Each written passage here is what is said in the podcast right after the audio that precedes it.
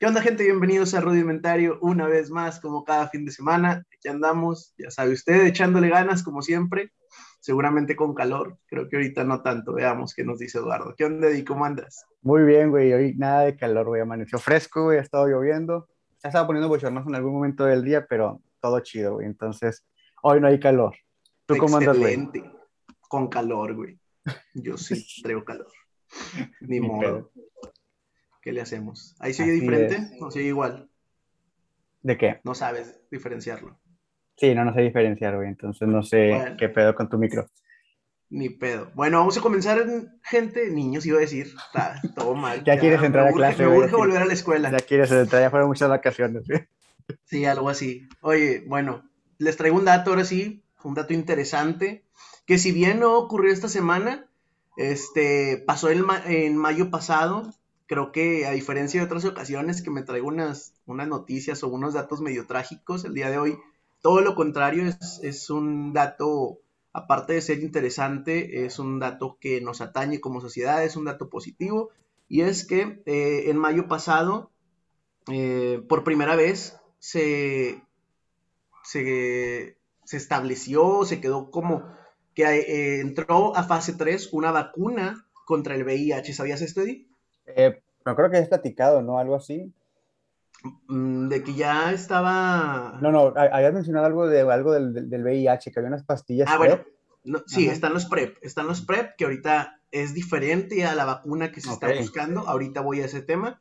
Pero sí, es la primera vez en cuarenta y tantos años que es que se descubrió la enfermedad, que, este, que llega una vacuna a fase 3. Al día de hoy, gracias al COVID y a todo lo que ha ocurrido, sabemos todo el resto de la población mundial que la fase 3 es la última fase antes de que una vacuna este, ya se, como que se autorice para la sociedad en general.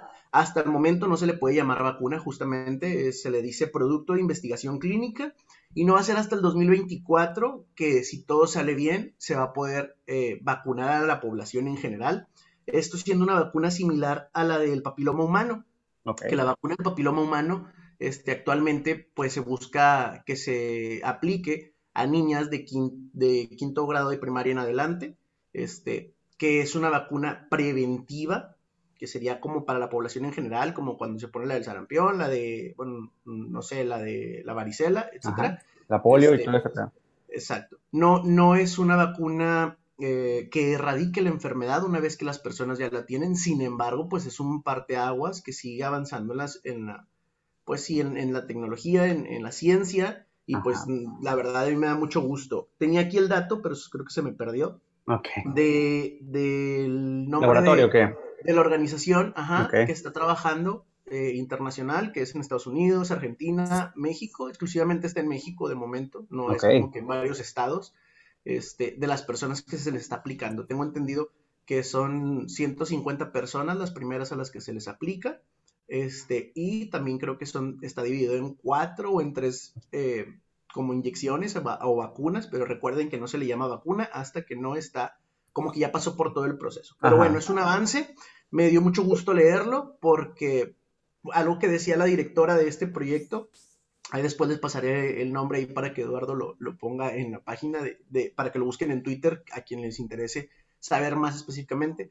Ella mencionaba que la monogamia no es como estar seguros al 100% de que cualquiera estamos libres del VIH. Y es la verdad, digo, sabemos que son temas crudos, son temas que la gente no toca, son temas tabús, pero pues las infidelidades existen, existen, este, pues la promiscuidad, entonces, pues el hecho de que hay una vacuna nos viene a, a, a, tañir a todos, nos viene a involucrar a todos y pues qué chido que se vaya avanzando en la, en la ciencia en este aspecto.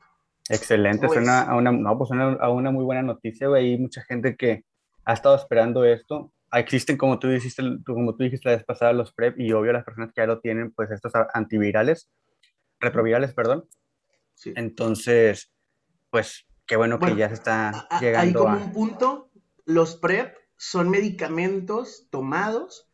Eh, algo que ayer escuchaba una entrevista de, de esta doctora, este, tampoco traigo el nombre, se me fue ahí la onda, este, y ella mencionaba que como quiera se ha avanzado mucho en temas de VIH, respecto a que antes se tomaban lo que eran llamados cócteles, ¿no? Que eran un montón de pastillas, posteriormente pasaron a los PrEP al ser una sola pastilla, este, que el PrEP como quiera menciona que es cuando considera una persona, se toma cuando una persona considera que ha estado expuesta a que pueda tener una relación, o que haya tenido una relación sexuales previo o después de que tuviste relaciones con un desconocido, por ejemplo, ¿no? O con una persona que no, no, tienes la estabilidad de, cómo lleva su sexualidad esta persona. A diferencia de la vacuna, que pues es algo que, que quedaría ahí como en general para la sociedad, entonces se está viendo muchos cambios, es muy positivo. Habrá quienes este, digan de que no, eso a mí qué, pero realmente, como lo digo, no hay nada que nos asegure que estamos libres de adquirir una, enfermedad como esta. Y para mí era bien importante retomarlo el día de hoy, porque pues hace una semana o dos semanas salió un rapero, no sé si lo, si estuviste enterado, Eddie. No. Uno que había cantado con Dualipa. No, sé quién es, no me interesó ni siquiera investigar el nombre ni traérselos porque pues no tiene caso darle visibilidad a estas personas, pero este, él se aventó comentarios xerofóbicos, que qué es esto, pues quienes atacan o hacen menos a las personas que tienen se, eh, o son positivos en VIH. Este, entonces, eh, después el vato quiso hacer como una disculpa en Twitter respecto a que no, yo dije eso porque lo, las personas LGBT que me siguen sí se cuidan, sí se saben cuidar. Y es como, güey, pues nuevamente estás atacando personas que, y estigmatizando que exclusivamente ellos pueden tener VIH, cuando no. Sabemos que pues hay mujeres que pueden tener VIH y pueden heredárselo a sus hijos. Este, entonces, desgraciadamente, hay personas que siguen teniendo esta mentalidad. Qué bueno que podamos avanzar en ciencia y qué bueno que pues se pueda también eh, pues, prevenir o, trabajar con las mujeres embarazadas que tienen VIH. Eh, entonces, ahí vamos, vamos como sociedad avanzando. No nosotros, las personas que están al frente, que están a cargo, y pues qué chido. Pero bueno, ese fue el dato, un poco largo, pero creo que... Ah, pero interesante, güey. Está chido y como mencionaba, pues un gran avance para la ciencia, pues para felicidad para la gente que pues tiene esta, este virus dentro de ellos. Y pues bueno, si hoy Diosito no se enoja, güey, y no nos manda truenos, vamos a poder concluir con el episodio, güey. Lo, empezamos, lo, lo tuvimos que empezar a grabar de nuevo. Y el tema, como yo te mencionaba en aquel episodio del martes, nace acerca de, nace por un libro, perdón, que estuve leyendo semanas atrás, güey, que se llama Historia de O. Un libro medio fuerte, güey, de sadomasoquismo. Muy fuerte. Muy fuerte, de sadomasoquismo. Entender primeramente también que el contexto en el cual se escribe, en el año 57, ¿ok? Pues es muy diferente a lo que estamos viendo hoy. Es, algo, es una práctica que sigue siendo hoy en día, tanto el, el sadismo, el masoquismo, el sadomasoquismo. Pero, ¿por qué me nace a mí esto? Bueno, porque uno de los, bueno, el, hay una como que una síntesis que, que se puede rescatar de esto y es el amor que tiene esta persona o por su amante René, lo que la hace hacer, lo, lo que la hace hacer a lo que este dato la pone a hacer, ¿ok? Les doy una breve... La hace ser masoquista, básicamente. Les doy como que un pequeño, una pequeña sinopsis de... Si quieres este previo, previo, darnos la definición de, de, o las diferencias de masoquismo, o masoquismo, y luego ya de ahí nos vamos directo a lo del libro. Sí, pues eh, masoquismo es la persona que le gusta recibir algún tipo de maltrato, humillación en las relaciones sexuales. El, sadomas, el, el sadismo es la persona que le gusta perpetuar a la persona, humillarla. Y pues el sadomasoquismo es esta...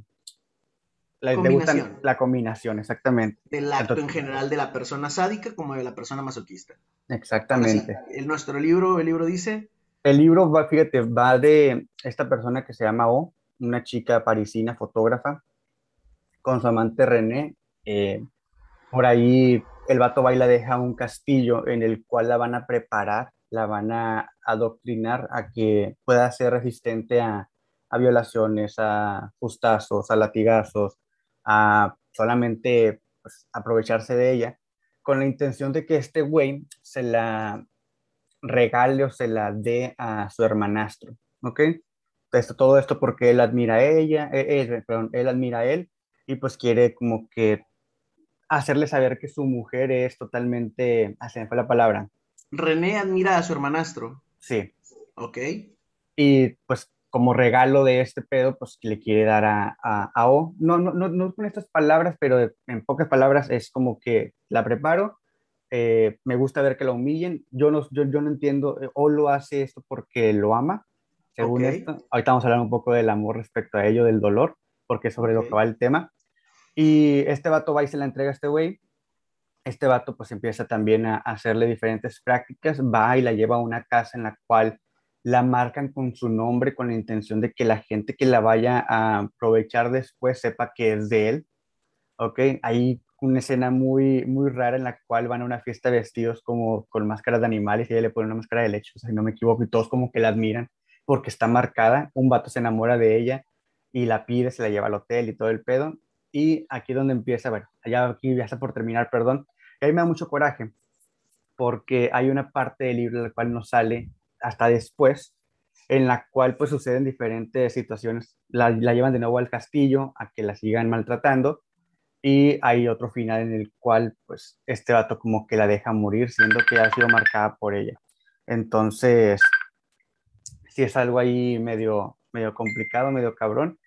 Y pues ahí nace el tema del amor que una persona puede tenerle a alguien más y dejarse humillar por, por mucha gente y pasar por toda esa situación pues grave, fuerte, en la cual, pues creo que, no quiero decir que ningún humano está preparado, pero sí me cuesta creer que hay mucha gente que le gusta este pedo, que sé que hay, ¿ok? Pero sí, yo no lo veo como un acto de placer, no sé, está como medio, medio, raro, pero pues también hay que saber que el placer se encuentra en las personas de diferentes maneras, entonces, pues ahí se respeta, pero ese, de ahí nace como que el tema.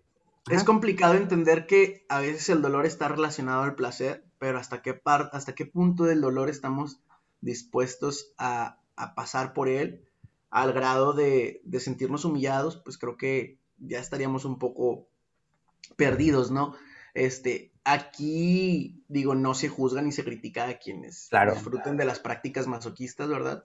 Este, pero creo que es importante visualizar el resto de las personas en general, el qué se busca realmente cuando estamos en una relación masoquista o en una relación donde existe violencia, ¿no? Porque, pues creo yo que a veces lejos de, un amor hay una necesidad de algo. ¿De qué? ¿Quién sabe? O a lo mejor es una necesidad de amor, justamente, de ser amado, de ser querido, de que alguien me trate de alguna manera, que alguien me, me, tome en cuenta simplemente. Yo, yo creo, ¿verdad? Yo no soy profesional de psicología, yo no, yo no sé, simplemente es mi punto de vista. No sé qué piensas tú, Eduardo. Tú nos habías comentado eh, en episodios anteriores respecto a que el amor era dejar ir. Entonces, cambia un poco la percepción, sigue igual. ¿Qué es el pues, amor? Eh, yo, yo sigo manteniéndolo, sin embargo, hay una persona, Nika, que le mando saludos, bueno, eh, que ella me dice que pues, probablemente, sí, vaya, yo, yo, sé que hay situaciones en las cuales yo he dejado el amor de manera consciente y sé, pero a mí cuando me ha dejado, cuando alguien me ha dejado, que no se ha concretado algo, más bien el amor de la otra persona me dejó y como que me puse a pensar, dije, bueno, pues es cierto, a lo mejor hay personas, y esto lo escribo yo después, hay personas que te dejan ir, sin embargo no se van. Siguen ahí porque tampoco saben estar solas, no sé si me explico. Ok. Entonces, ahí también hay una falta de amor propio, ¿no? Eh, sí, definitivamente, y de dependencia de otras personas. Y tú me hablábamos de, de, lo que pasa con O en la historia, y tú decías que era como una, como una dependencia. Yo te decía que sí, porque estaba esta persona que le pagaba un piso, que le compraba cosas, y, ella a lo mejor, quiero, quiero pensar que sí estaba enamorada de él y por eso hacía lo que hacía, ¿okay? pero para mí el amor nunca va a ser violento. Y no me refiero a, a, vaya, me refiero estrictamente a que el amor nunca debe de doler. No sé si, oh. yo, yo así lo veo, entonces por más cosas que hagas tú por otra persona, en el cual, pues aquí tú humillen, que ella lo confunda con esa parte o que ella crea que realmente, o que ella sepa para ella que esto sea así, el amor, pues me cuesta creerlo, pero pues uno nunca sabe, ¿verdad? Entonces, pues sí, realmente esta es la historia de O. Eh, actualmente, bueno, según, según, escucho, pues O sí recibía algo, a lo mejor monetario, a lo mejor físico, pero no, no la esencia como tal del amor. Es que, por ejemplo, a, este vato lo que le gustaba era como que sí estar con ella e incluso llegaba por las noches y después de que estaba toda marcada, que eso como que le gustaba al vato, que creo que es parte de, de, que te gusten este tipo de prácticas, ver a la persona marcada y también la persona verse marcada. Y por ello yo hablaba de un dolor emocional y tanto físico, en el cual el físico llega al punto en el cual eh, no te importa que estés marcada y que grites y llores porque después como que te sientes feliz y el emocional en el momento en el cual empiezas a extrañar el que te estén golpeando, el, te estén, el, te, estén humillando, perdón. Y este guato sí llegaba de repente por las noches y como que se recostaba con ella y listo. Pero sí me cuesta creer que este dato la amara, la, el amor fuera como que recíproco, como que había... Me imagino que, digo, estamos hablando de, un libro, al final se supone que es ficción, se supone. Bueno, eh, se supone, pero creo que está escrito también como una carta, güey. Hay algo ahí que no, que no termino de, no termino de, de buscar, pero en el, incluso hay una parte dentro del, del prólogo que me llama mucho la atención, ahorita la voy a mencionar, pero sí creo que se escribe como una carta de esta persona a alguien más, en el cual, pues, por eso yo en, momento, en, un, inicio decía el contexto del autor. Esto es muy importante cuando lees un libro, ¿ok? Entender que el contexto en el cual fue escrito es muy diferente del que tú estás viviendo. Eh, te, te, se puede hacer que te guste el libro, eh, como que lo, lo aceptes, ni te guste, ni te encante, ni lo odies, o de plano lo dejes de leer. ¿Por qué? Porque tiene hay que empatar mucho con el contexto del lector. Eh, paréntesis así rápido, lo he mencionado antes. Si probablemente si estás leyendo un libro de amor y te acaban de cortar, muy probablemente no te va a gustar porque no estás en el mismo mood de, en, el, cual fue escrito. Entonces creo que así pasa en esto. Aquí rápido como en el prólogo, hay una historia que cuenta el, el vato que hace el prólogo, no me acuerdo quién es. Habla de los esclavos en aquel tiempo en el que todavía no se abolía la esclavitud en, en Estados Unidos cuando se presentan las leyes y las personas que tienen esclavos los tienen que dejar libres, pues muchos de los, eh, vaya, cuentan en específico la historia de, de, una familia de esclavos que tiene esta persona, pues no sabe qué hacer después de que pues son libres. Entonces regresan a pedirle de favor que los deje de nuevo trabajar ahí, aunque no les paguen. El vato se niega porque ya, ya hay, ¿cómo se dice? Ya hay leyes, que lo pueden, ajá. Y los esclavos terminan matando a la familia del vato, güey. Y se quedan ahí, güey, o sea, haciendo las cosas que hacían antes porque es lo que saben hacer. Ah, güey, entonces me llama mucho la atención ese pedo y ya como que te, te, te va, ¿cómo se dice? Instruyendo o te va marcando el camino de, que sobre qué va a ir el libro, porque o llega el punto en el cual pues le gustan, ya no puede vivir sin ese pedo y, e incluso ya como lo ve como una forma graciosa cuando quieren iniciar a, una, a otras dos personas y es como que pues está ahí, o sea, te me llama, mucho la atención ese, ese pedo. Sí, pues es que es, volvemos a lo mismo, es lo que conocen y eso era un poco lo, a lo que yo iba y a lo mejor sin querer te estás dando, estás siendo parte de manipulación, estás siendo parte de muchas cosas. Y también es una codependencia de que cada quien ya está acostumbrado a jugar un rol. Me refiero a, no nada más el de masoquista y, la persona asado, ¿no? Sino, eh, me decías, ¿el nombre del personaje masculino es? René, y el otro es Sir Stephen. Sir Stephenson, algo así. Ok, bueno, René a lo mejor ya estaba acostumbrado que lo único que, como que podía hacer era, era como apapachar, no sé, el, eh, a una persona que ya había sido pues violentada, ¿no? Independientemente si era él o no quien había sido la, quien había hecho, había cometido la violencia o había cometido la agresión, pero pues era el, rol que le gustaba jugar dentro de, pero creo yo que está medio enfermo. Sí. como que quieras, no, como que quiera pues señalar a las personas que lo llevan a cabo, ¿verdad? Y aquí, ojo. A mí me cuesta entenderlo. Eh, también dentro de la, vaya, conforme vas avanzando en la lectura, te das dando cuenta que también O tiene palabra dentro de. En, cuando, la entra, cuando entra al castillo, sí es como que, pues mi pedo, ok, lo, lo, van, a, lo van a tener que hacer. Esto te van a tener que violar, te van a tener que meter una, un fustazos. Pero cuando sale y esta te la quiere entregar al hermano, sí, sí está como que, oye, si aceptas, este, esta te va a buscar cuando él guste. Si tenemos una fiesta y este güey te habla, te vas a tener que ir de la fiesta, no vas a tener que atender a la fiesta. Eh, entonces le, dan capacidad de elegir. Entonces, y yo, y yo sigo haciéndolo porque por lo mismo, por complacer a este güey. Entonces sí tiene como que... que... es algo que pasa totalmente en Twitter, güey. O sea, no sé por qué, siento que, el, o sea, si lo llevamos, como dices tú, el contexto, si lo llevamos a la actualidad, creo que sí hay mucho de ese tema actualmente. ¿No lo crees? O sea, si lo llamamos, al menos en Nuevo León, se sabe que hay grupos, grupos de encuentro. Claro, sí, los que son cornudos y todo este pedo. Escorts y, Ajá. Entonces, si está, está eso llama la atención. Te digo, si o tiene la capacidad o tiene esa opción de elegir, ella elige eh, entregársela a este vato, elige que la marquen y todo esto. Entonces, pues sí, esa es la historia prácticamente. Lo dije muy resumido, pasan muchas cosas muy interesantes, porque el libro es interesante. No es algo que me, que, que me haya encantado porque, y vaya, una por la forma en la que está escrita y otra porque el tema me cuesta, sin embargo es un tema que pues sabemos que existe y que da tema para hablar aquí en este, en este episodio. Ahora, también que tanto, güey, el humano busca estos tipos de, de dolores. ¿Relaciones? no, de, de, de, dolor, güey, dentro de diferentes aspectos. Ya ahorita hablamos de una cuestión de relación, pero porque puede llegar a ser muy, muy físico o muy emocional, y, pero también está esta parte física en la cual nos gusta hacernos tatuajes. ¿Por qué nos gusta hacernos tatuajes? Sabemos que duele en teoría. Vaya, yo digo duele entre comillas porque son muy pocos los que me han dolido, pero sé que hay gente a la cual le duele y todo va relacionado a la cuestión del, del umbral del dolor de cada quien. ¿Okay? O también la forma que te mencionaba de este Murakami, de lo que dice en su libro, de qué hablo cuando hablo de correr, sobre las personas que corren maratones, como que ninguna persona consciente corre maratones, por eso, vaya, algo así lo menciona. Vaya, si, todo, si, un maratón no fuera doloroso, eh, nadie, nadie, ya se me fue como, lo había dicho. Vaya, habla, habla, acerca de los maratones en relación a que, pues no todas las personas lo hacen porque, pues duele. Entonces, si no doliera, muchas personas lo estuvieran haciendo, eso era lo que quería decir.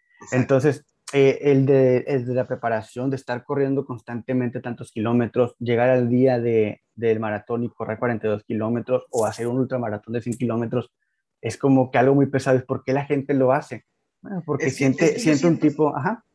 ¿Tú crees que es por el dolor que siente? Por el... No, no, no, no, o sea, él, él menciona, o sea, dice, yo es más una satisfacción propia de saber que lo puedo hacer. Ajá, exacto. Yo siento que es el placer que sientes el haber alcanzado algo. Digo, porque incluso ya, nosotros habíamos tenido esta conversación previo, este, y en ese momento a lo mejor me costaba entenderlo, ¿no? Y, el de el correr específicamente, ¿no? Pero luego cuando lo relacioné a lo mejor con un cerro, que aunque no es algo que yo haga seguido, es algo que me gusta y disfruto, y si me canso, y si me, pero yo digo, no es el cansancio o el placer que estoy sintiendo al, subir, en o el que me duelan los pies, sino el llegar al punto de lo que voy a encontrar ya al final. Claro. Entonces, quien corre un maratón, creo yo que al final lo que disfruta es el placer de saber que alcanzó una meta, que llegó a algo, como cuando completamos cualquier otra meta. Claro. Estudiar en una universidad, no me da placer el estar estudiando, el estar, o sea, habrá quien sí, ¿verdad? Personalmente no es como que mi hit, el, el ay, con madre viene un examen, uh, voy a estudiar.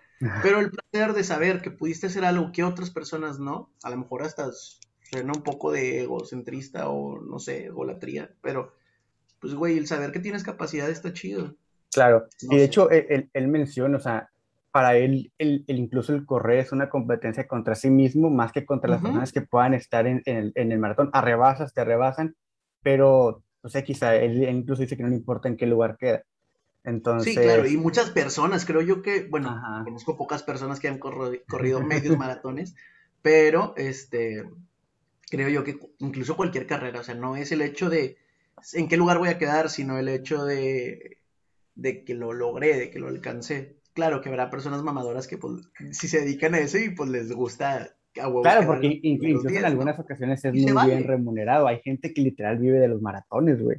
Gente keniana, güey, o sea, que esos nadie, le gana a esos vatos, güey. Viajan por todo el mundo eh, haciendo maratones, ganando los primeros premios y es uno que se mantienen prácticamente.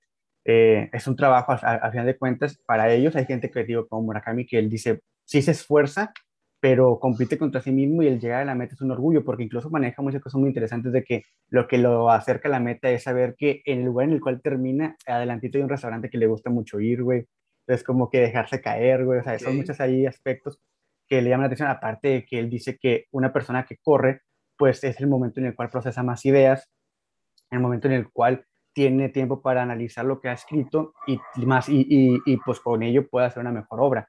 Entonces hay ahí aspectos relacionados muy padres a, a esto, pero sí causa un dolor porque es, es sí, sí, El, llegar a la meta después, de 45 kilómetros es muy probablemente que, es muy probablemente que cuando te pares las piernas no te responden porque ya simplemente llegas a un punto en el cual estás en automático o si no te caes y dejas, y dejas de correr, llegas a la meta, te paras y te caes. Por eso siempre hay gente con sillas de ruedas para levantar a los, ¿cómo se dice?, a los maratonistas, o dándoles agua, ayudándoles a tenerles en calambres y todo esto. Entonces, si hay un dolor de por medio, hay gente que lo hace, le gusta, eh, hay un placer que se siente después de haber concluido, y pasa lo mismo con los tatuajes, si hay un dolor, al final te gusta la obra que te dejan en tu piel. Quiero pensar que vas con alguien que te los haga chidos y no, no algo feo. Y... Ay, pensé que ibas a quemar gente. no, no, no, pero, pero sí, o sea, es, hay un dolor dentro sí, supongo, supongo que sí hay placer dentro de, del dolor, pero creo que es limitado, ¿no? O sea, creo que pensándolo bien, las personas que van al gimnasio igual, eh, quienes lo hacen constantemente y dicen, ah, es que se siente chido y, y, seguramente así será, este, creo que todo tiene un límite y todo está en analizar lo que hacemos, volviéndonos al tema del amor, lo que hacemos y, y, dejamos de hacer por nosotros mismos, por el amor que comillas, creemos sentir hacia alguien más o hacia nosotros mismos, ¿verdad? No me voy a dejar pisotear, porque pues en todo caso, realmente no sé si me quiero tanto, este, o quiero más a la persona con la que estoy. Y de hecho, dentro de, esto que estás mencionando, está esa, pues sí, el, amor que tú tienes con, hacia ti es más importante para poder dar amor a Debería de ser más importante. Ver si debería. Ahora, ¿Tú crees que hay gente así como que conforme la van preparando va aguantando más? Eh, sí, pues creo que inconscientemente, güey. De hecho, va relacionado al temas de gaslighting, como ya hemos mencionado, hemos, va relacionado a temas de manipulación, donde sí estuve leyendo un poco al respecto y sí, hablando de masoquismo, había una fuerte estadística de que las mujeres son más propensas a estar en una relación donde existe, donde están ellas jugando el papel de masoquistas. Este, e, el, detalle aquí es realmente analizar, independientemente si eres hombre o mujer, analizar que realmente estés sintiendo placer en lo que estás viviendo y no que estés siendo nada más partícipe de la perversión de alguien, más. Porque, por ejemplo, en este caso donde, donde mencionas que O termina pues, de una manera horrible, ¿no? Entonces, como, chingado, realmente ella sentiría, eh, tratas de ponerte en el papel de esa persona, ¿no?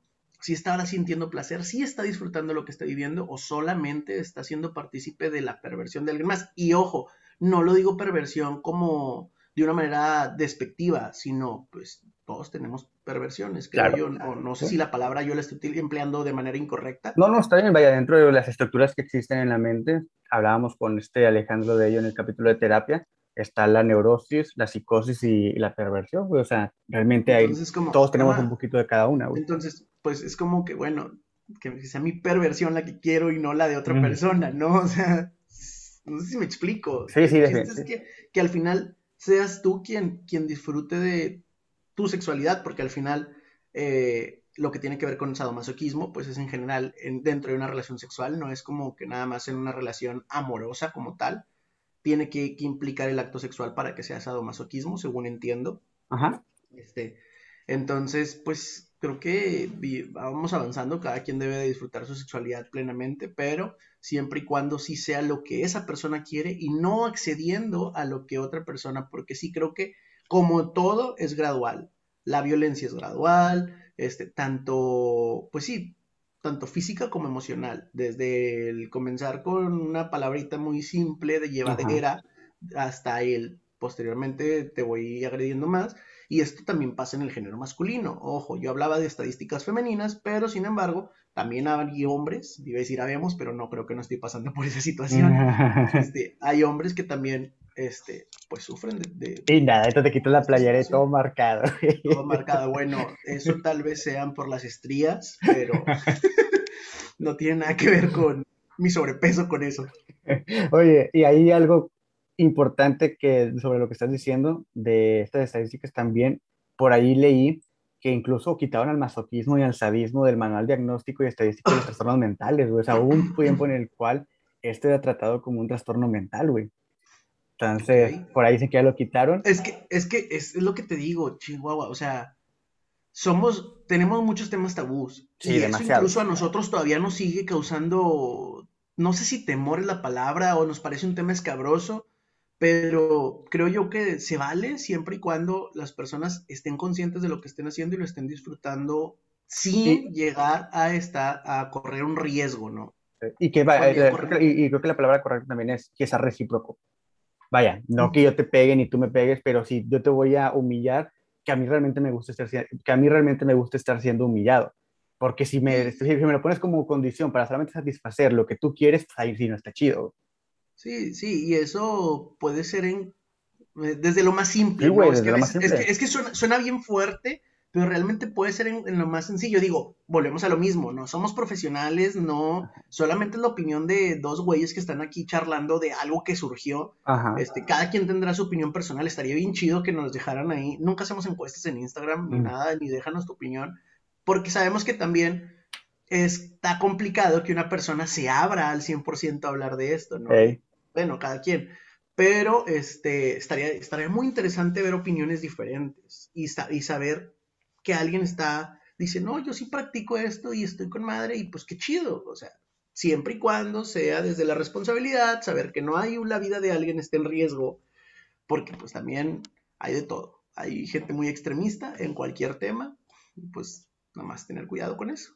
Bueno, pues ya no, creo que no tenemos nada que agregar. Eduardo ya no va a decir nada, gracias al señor de la basura. Este, apagó su micrófono, pero pues muchas gracias por llegar hasta aquí, gracias por escucharnos. Si tiene algo que opinar, si quiere algún tema que platiquemos, usted envíenlo, ahí estamos en nuestras redes sociales, TikTok, Facebook, Instagram, YouTube y creo que son todas. Y muchas gracias por escucharnos. Bye.